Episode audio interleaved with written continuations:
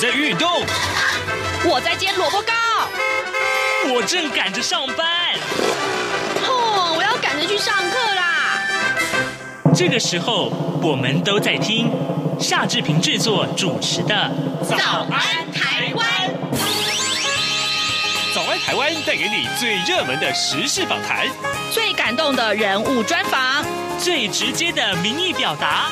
对，让我们一起收听《早安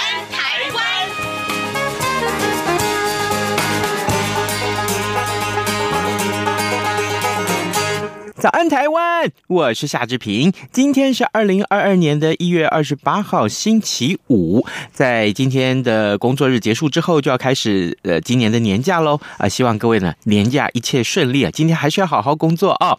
好，今天在节目中呢，志平为您介绍这样的访谈单元。呃，待会呢，呃，丽杰她要为您来专访啊，呃，介绍这样的故事。各位，您知道吗？也许您身边有这个康复之友。啊，那他们呢，就是精神病患者，但是呢，就是已经康复了。不过他们因为康复之后，也需要重新投入就业市场。那现在呢，有一个身份就是就业服务员啊，他们呢会协助康复之友进入职场，而这样子的职务呢，其实也是充满了各种甘苦。待会儿呢，我们来收听这样的单元啊，继续要呃跟你带您了解这个行业啊，非常非常感人的故事。再请您收听访谈单元之前呢，啊，这边有一点点时间跟大家说一说各平面媒体上面的头版头条讯息。我们首先看到《联合报》上面关注的仍然是疫情啊，前都的这个群聚案啊，已经传到了幼儿园了。呃，春节假期即将又到了，那么呃，台湾的这个昨天呢，这新增加了二十二个本土。病例，呃，包含了八个病例是跟高雄港啊职场还有就是家庭的接触者有关。另外呢，呃，十三个病例呢，呃，是跟桃园的这个呃个案有关。另外，其中有三个，其中三个病例是不知名的呃不明的这个感染源。那么再加上昨天傍晚啊，亚东医院又再新增加一名二十多岁的女陪病者的这个确诊，所以呢，跟亚东前一个案子的确诊呢，他们是。母子啊，所以呢，呃，这个案情可以说是，当然我们看到案情持续在扩大当中，所以也特别凸显出，呃，过年期间啊，在这个呃，不管是交通的移动上面呢，或者是返乡探亲啊，啊，这些细节都要注意到。另外，我们看到是《自由时报》上面提到是中油炼制部的执行长徐汉啊，他在他的办公室搜出了两千七百一十万的现金，就是有史以来创纪录最高的这个。呃，这个呃，国营事业的这个贪渎案啊，所以我们看到，呃，这个案子应该也会受到很多的瞩目的。另外，《中国时报》上面提到的是这个呃一则国际讯息啊，呃，布林肯和美国的国务卿和呃中国的外长王毅两个人通了电话啊，王毅呼吁美国停止在台湾问题上面玩火啊，这个呃，那么布林肯只是回应说，一个中一个中国的政策呢，并没有改变呢，就是关键时刻。美中高层的对话，他们也沟通了呃俄罗斯和乌克兰的局势，还有北京冬奥啊，这些都是话题。好啊、其他的重要的新闻还有台湾呢。目前是这个快要过年了，很多物资居然有一样物资是缺乏的，那就是鸡蛋啊。呃，这个时候大家也许会经常呃这个大量的使用到鸡蛋，那但是目前是出现了蛋荒，所以啊、我们也看到中央正在呃全力的解决这样的事情。此刻时间早晨七点零四分零八秒啊，我们先进一段广告，广告过后，请您收听今天的访谈单元。各位听众，因应冬季频率实施，自十一月一号起到二零二二年二月二十八号止，原上午六点到八点，透过短波六零七五千赫对华中，短波六一零五千赫对华南，短波九九零零千赫对华北播出的华语节目，调整为六点三十分到八点三十分播出。另外，原本晚间十九点到二十点透过短波一一六一零千赫对华北播出的华语节目，则暂停播出，造成不便，敬请见谅。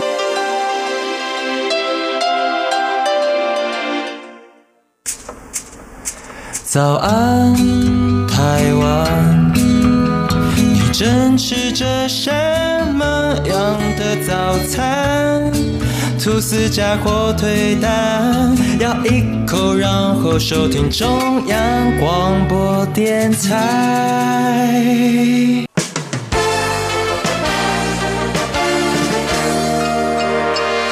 早安，笔记本。这里是中央广播电台台湾之音。如果买一杯咖啡或一碗面啊，或一碗饭或自助餐，这消费过程当中，我们所享受的服务，其实是某些人的工作哦。好，谈到每个人啊，要找工作或取得工作的难易程度是不一的，特别是在这个疫情之下，因为我们从官方数据得知，放五薪假还有失去工作的人是变多了啊。当然，可想而知。我们身心障碍的朋友要保住工作或求职，要远比其他人辛苦了哦。呃，因为我们知道他们可能会欠缺一些条件，不过还是可以发挥一技之长的。因此呢，我们的政府呢，多年来就鼓励民间企业能够多多来雇佣哦。但是我想呢，这中间应该是需要蛮多磨合的哦。那李岱瑜老师这些上班族还有老板口中，他们常说的哦，过去这八九年来一路。陪着一个又一个身心障碍的朋友找到适合他们的工作。我们今天特别邀请他来分享就业服务员如何成为媒合工作的好帮手。非常欢迎戴宇老师，您好。你好，你好，你好。好，大家好，我是台北市高福州协会的就服员李戴宇。嗯，李老师，非常谢谢你哦。你的工作呢，非常的考验一个人的耐心跟专业。老师协助呃这些身障朋友们的已经有八九年过去，这个是在职场上，等一下还可以谈。在生活当中，其实你就是一个很能够知道他们到底需要什么，怎么样来陪他们走每一步 每一步的路。好，我们谈到就是怎么样来协助一些身心障碍朋友们，他们找到一份适合他们的工作，诶，协助他们做好求职准备。这个要先媒合吗？就是说先递履历过去吗？还是说有些老板他已经说，哎，我愿意给他们一些工作，就先来面试这样子呢？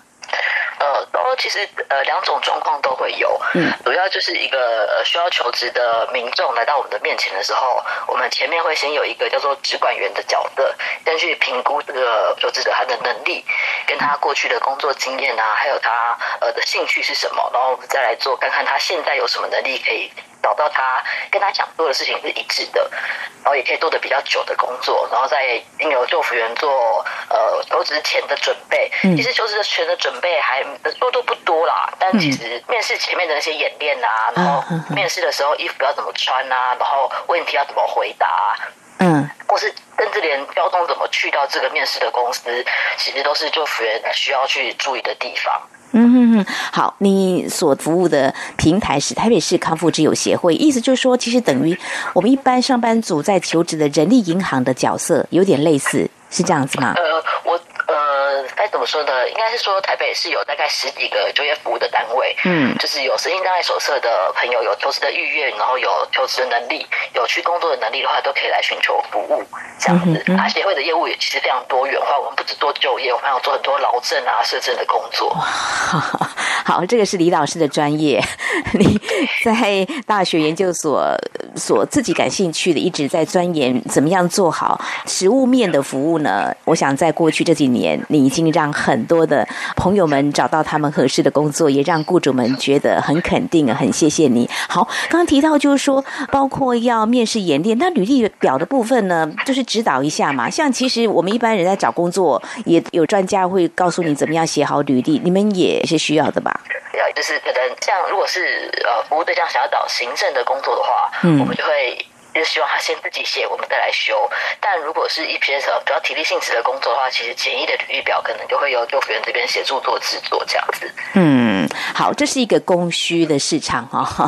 好，这个履历表的部分，我们就好好的来撰写啊、哦，可以加分的。你刚刚提到这个面试。也要做一些演练。其实我们一般上班族去找工作，也会站在这个镜子面前，然后来演练一下自己的呃临场的反应。这个在你们的协助当中也是很重要的一环哦。对，因为其实我们服务的是身心障碍者嘛，嗯、所以其实他们在一般的应对对打的时候，又比一般人更容易紧张。你想想看，我们一般人去面试的时候，那个紧张的程度大概乘以一百倍，就是我们的服务对象紧张的程度吧。所以其实先练习，然后先考前猜题，这些其实跟大家都一样，差别只是我们可能会练习个三五次，甚至更多，去缓和那个紧张。嗯嗯嗯，的确，那老师不能紧张，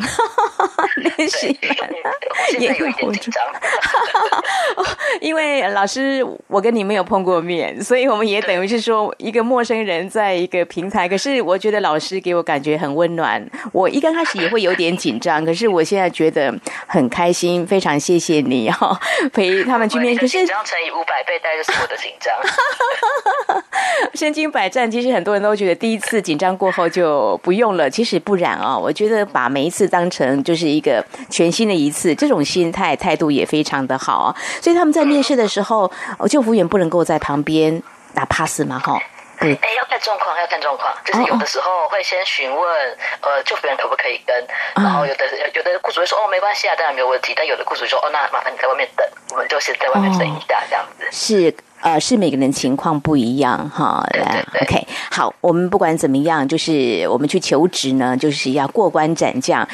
已经录取之后呢，通常会有所谓的试用，那他们也会有吗？就是我们身心障碍朋友也一样会有试用期。有，有，有，有，就是一开始如果是有做服员的服务对象的话，嗯、其实在刚开始去职场的时候，呃，就服员会陪同大家一起工作，就是他做什么我做什么。然后甚至是我先学，然后我再教他。因为其实我们的身障者他们在学习的时候需要比较结构化的学习。我们很常说一个东西叫做无误，呃，无误的学习，就是一开始的第一次就尽量不要有错，而不是说哎做了一下，而且好像不对，哎哎不是这样做，就是这些东西都会让他们混乱。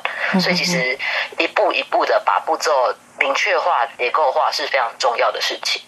这也是我们幼儿园很常在做的工作，这样结构化、明确化。我觉得你们要先行哎，你们是先行者哎。那很多工作我们说好多行，三百六十行不止啊。不过我们也知道，身心障碍者他们所能够从事担任的也会有某种程度的局限，所以老师都会呃先熟悉他们的工作，你要自己先懂，才能够指导他们，不是只是照理论或口头上指导他们。哇，这个老师都要花很多时间呃自己先去尝试哦。所以在陪同的这一段。期间，那呃，大概有多久时间，雇主会让你们有一个，呃，他能够了解我们的能力在哪里？大概会陪伴多久呢？对我们来说，其实我们大概两周到一个月内就可以大概知道这个单可不可以适应这样的工作。因为其实一开始我们除了做结构化的学习之外，也会尝试着跟雇主讨论，我们可不可以把职务的内容拆开，我们叫做职务再设计的概念，可能是做植物的切割，或是我们去看看这个工作有没有什么辅具可以协助他更快的上手。大概是两周到一个月内。我刚刚提到，像呃咖啡师冲泡咖啡，他们可以担任吗？如果是咖啡厅的工作的话，嗯，可能会先从外场开始，再慢慢一步一步的进入内场。嗯，或是呃，其实或是像咖啡厅的话，它其实不止泡咖啡这个工作嘛，它可能可以先从简单的果汁茶类，嗯，一步一步慢慢的往上进阶。李老师，你所服务的这些朋友哦，他们所从事的工作大概以服务业居多吗？体耐力或是劳力性质居多哦，像是加油站的加油员也是可以吗？对对对，加油站除了加油员，可能还有洗车、擦车，都还是我们蛮常推荐的大众。我们有享受过他们的服务，很满意，都超仔细，很棒。那餐厅也可以嘛？餐厅应该也可以，对不对？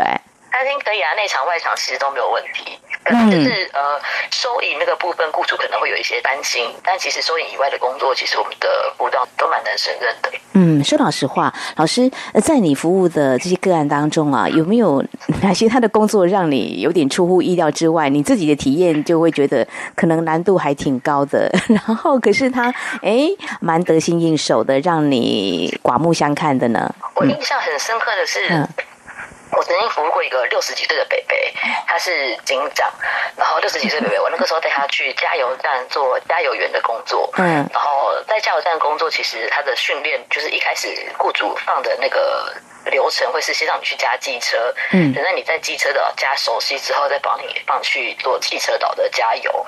因为其实机车比较考验手部的细致度，因为那个油枪你可能多按一下就多跳一块，对。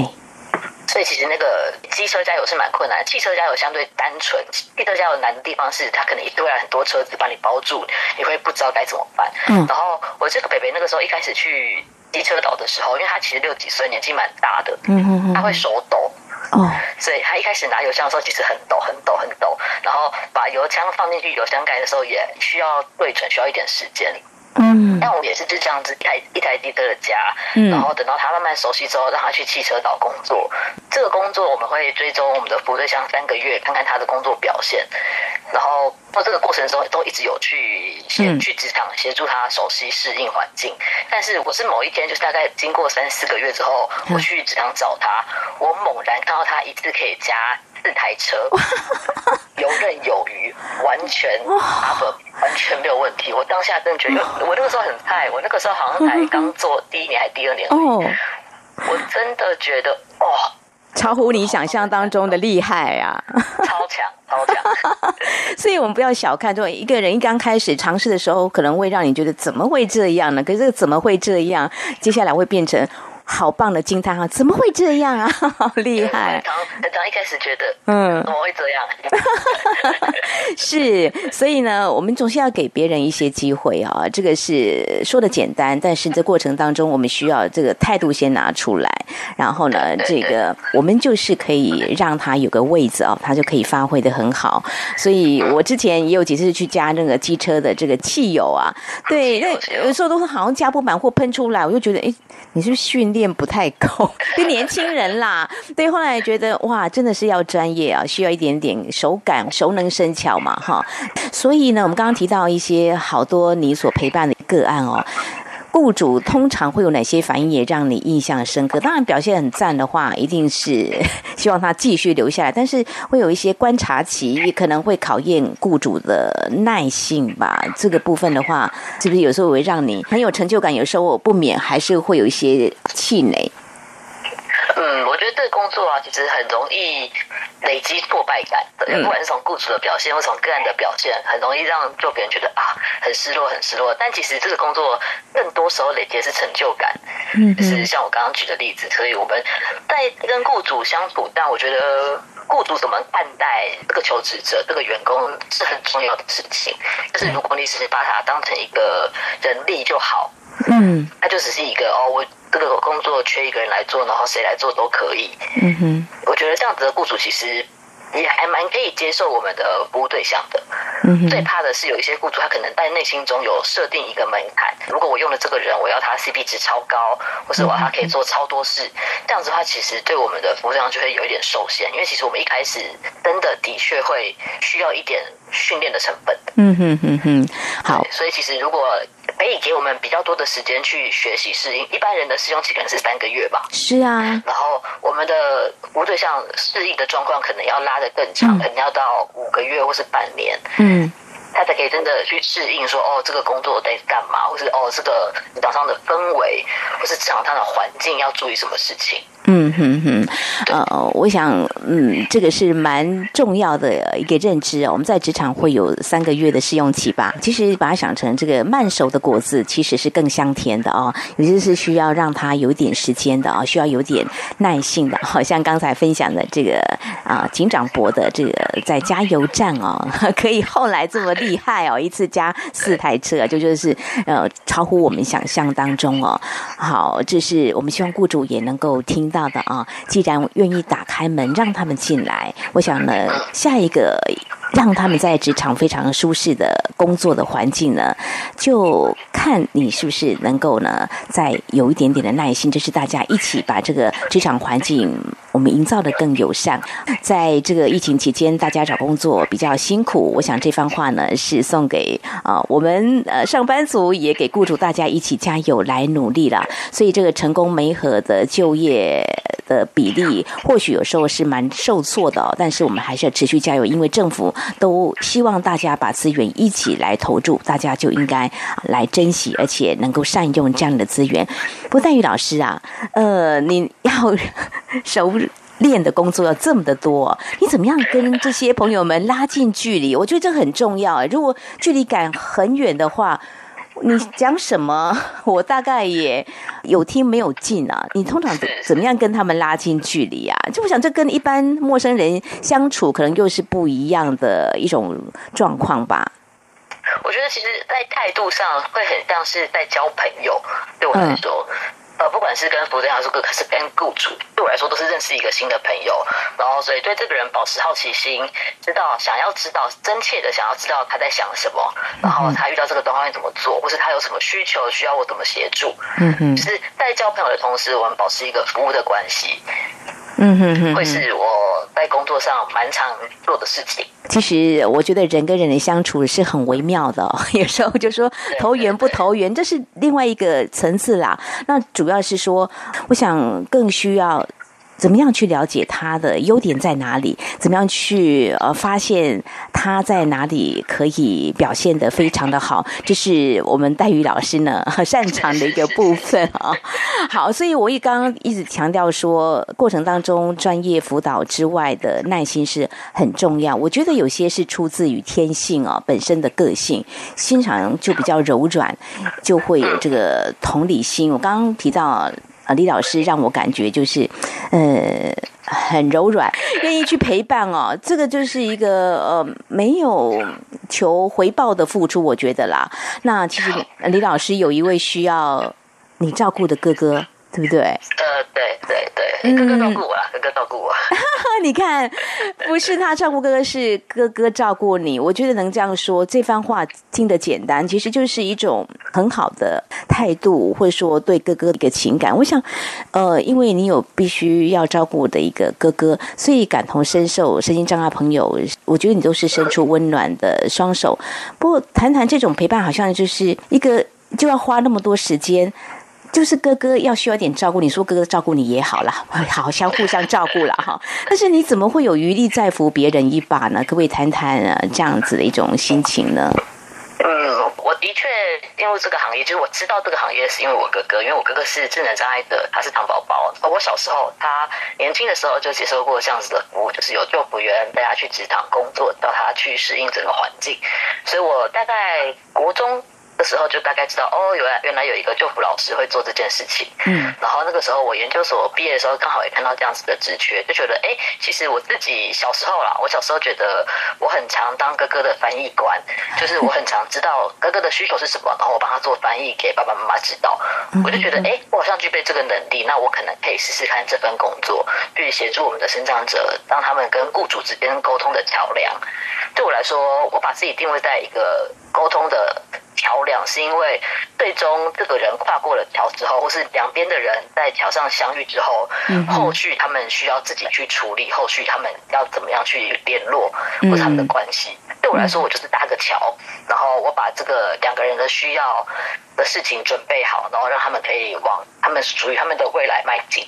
嗯嗯，听众朋友，大家可以感受到，呃，戴宇老师就是在他哥哥的身上看到哪些，就投射在他现在的工作上。而且你那时候年纪那么小，国中的时候，就好像找到一个方向，而且是从哥哥的身上看到你可以做些什么。我觉得，呃，有些人听到长辈会说你好懂事，但是我们觉得，呃，这是一种。家人的情感嘛，有些人我会觉得照顾很累耶，都觉得很想逃离。可是你并没有逃离，你跟哥哥的感情还这么的好啊，很贴近。是女性的心思比较细腻吗？还是说，其实，呃，这个很难说得清楚。但是我觉得，因为你哥哥的关系，让你走这样的。一条路，可能很多人要走这条路，还会一而再、再而三在思考：我愿意做这样的服务吗？但是你至少是目前已经做了在职场上八九年，以这个专业来服务，而且你一直陪伴在你哥哥身边。哥哥现在也可以在职场上有所发挥吧？对对对对，他现在在庇护工厂工作，嗯，做的也蛮快乐的，朋友蛮有成就感的。好，刚刚很多人会可能跟我一样好奇。为什么要当翻译官呢？这个翻译官他讲的也是我们的国语啊，或闽南语，甚至英语啦。所谓翻译官，你指的是什么？为什么爸爸妈妈家人需要你这个翻译官呢？嗯，我们举个比较常见的例子好了，我要来开始出卖我妈了。啊，我妈很常跟我哥说，去把阳台的衣服收进来。嗯，然后我哥就会把所有阳台的衣服收进来，干的收进来，湿的也收进来。嗯，因为你跟他说把衣服收进来。嗯嗯嗯嗯，对，所以其实那个时候妈妈就会生气，妈妈就会说：“ 不是叫你把衣服收进来吗？你怎么连湿的都收进来了呢？”这个时候妹妹就要跳出来提醒妈妈说：“哎，不对哦，你刚刚跟她说是衣服收进来，你没有跟她说湿的不要收，你没有跟她说干的收进来哦。”哦，你看，其实就是呃这样细微的小地方，也是也也是很常我们在职场上面遇到的问题啊。嗯，我们在职场上面可能很多时候我们太自动化了，或是太理所当然的去觉得一些事情了，但其实我们的服务对象他有时候就是缺少这个自动化的过程，或是他需要比较多。我们刚刚说结构化，或是把话说完整这件事情。嗯，所以其实多一个人去提醒职场，然后提醒我们的服务对象是重要的。我觉得，我觉得你真的好细心哦。你当时回到你。跟妈妈这样的对话，我觉得你不是护着哥哥，真的也提醒我们要把话给说清楚。如果放大到职场上也是如此啊，我们的主管上司要跟我们的员工说些什么，也要把话给说清楚哈。当时跟妈妈说这些话的时候，妈妈的反应呢？我很想知道。就是我也跟着一起被骂啊，但是现在我觉得妈妈应该要回过头来跟你说谢谢黛玉。因为真的很必要，不要说身心障碍朋友他们在职场上的一些表现，但是呢，现在在很多职场上，呃，我以一个员工，我要这么说也是很必要的。当然，今天借这个机会哦，我们谢谢李黛玉老师来跟我们谈谈啊、自己所从事这份工作。那么从你国中时代就开始立定这样的志向，现在还是依然在做服务。哥哥不是一个负担，哥哥对你来说呢，你说他在照顾你，其实我是这么想啦。如果说以你现在工作，它可以让你想到更多，怎么样让我们的身心障碍朋友在进入职场可以解决他们的问题，可以协助他们更能够适应这样一份工作。我想对整个社会来说都是一个资源的一个很好的一个整合一个投入。好，我最近要说的是，呃，要分享我的经验了哈，因为大概将近二十年前，我有一次在台北市里一家日式素食连锁店用餐，吃完之后刚离开，却发现我车子钥匙不见了。我很紧张，赶快回店里头问一问。其实我当时并不确定我是不是掉在这家店，但是就是刚离开嘛，我看到店员哦花了很久的时间帮我找钥匙，就是没有找到。其实现在回想起来，过程当中让我久久不能忘的是，一位糖宝宝很用心的翻找好几袋的大垃圾袋。在我面前，他不放弃，很认真，让我真的很感动，也很谢谢呃他跟这家的老板。我想最后要说，这不是置入行销广告，这家店是吉野家。我要借这个机会告诉他们，他真的很棒，老板用对人了，也期望相信未来有越来越多这样的店家。非常谢谢李黛玉老师今天的分享，真的很谢谢你，谢谢，谢谢谢谢。早安。台湾，你正吃着什么样的早餐？吐司加火腿蛋，咬一口，然后收听中央广播电台。早安，报马仔。好的，我们赶快来看看其他重要的新闻啊。呃，因为疫情的关系，所以呢，目前大家都在想说，哦，接下来的过年的假期该怎么办？呃，有些朋友告诉志平说，哦，那可能本来预备好要去哪里，呃，这个呃玩耍啊，这个旅行的，呃，也许就全部都取消了啊，因为他们怕的是疫情。呃，也是啊，也是啊。如果说以安全第一的这个标准来看待，的确是应该如此。但另外，我们也看到，就是备战春节啊，盯紧了。餐厅，台北市正在规划二点五级的警戒。呃，如果说呃大家觉得好，那我我就留在在 台北市哦，或留在自己居住的地方啊，就是出去吃个饭就好了。但其实也要小心，好吗？啊，所以喽，呃，的今天稍会是是傍晚啊，就是在也许中午中午过后，很多人就已经打算要离开呃自己工作的岗位，就开始返乡了。哎，过一个很好很好的年。那也提醒大家啊，一切是安全第一。呃，除了防疫的第一个重要的这个要项一定要遵守之外，戴口罩、常洗手啊，这个常常来喷洒酒精之外，另外当然更重要的是，如果你要开车，注意啊，酒后不开车，而且呢不要疲劳驾驶。这是志平在假期开始之前给你的一点点小叮咛。今天节目就到这边为止了，拜拜。